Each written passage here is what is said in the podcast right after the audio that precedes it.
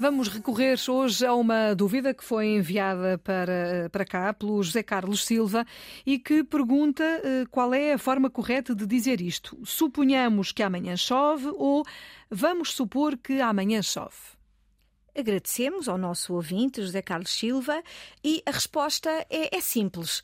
Ambas as frases são corretas. Ambas as frases são corretas. Vamos fazer aqui uma pequena análise, Filomena.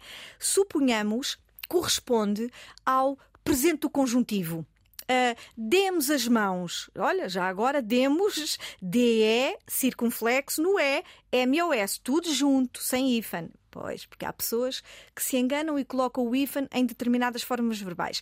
Demos as mãos. Filomena, demos as mãos. Uhum. Filomena, suponhamos que amanhã chove. Portanto, impecável. Presente o conjuntivo. Vamos imaginar que amanhã chove. Exatamente.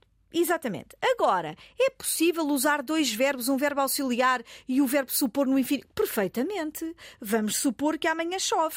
Nós usamos, até Filomena, estou a lembrar-me, quando queremos expressar o futuro do indicativo, o futuro, muitas vezes não usamos o verbo no futuro. Comprarei os bilhetes para o, para, para o concerto. Vou comprar. Vou comprar, vou comprar. Uh, vou, vou fazer uma tarte de legumes, farei. Nós raramente, se pensarmos, uhum. raramente usamos o futuro do indicativo. Aliás, essa dúvida já foi enviada também para cá por algumas pessoas, uh, achando que era um erro e na verdade não é. Portanto, não é. Nós podemos usar sem dúvida. amanhã vai chover, por sem exemplo. Sem dúvida, sem dúvida. É o futuro próximo que é.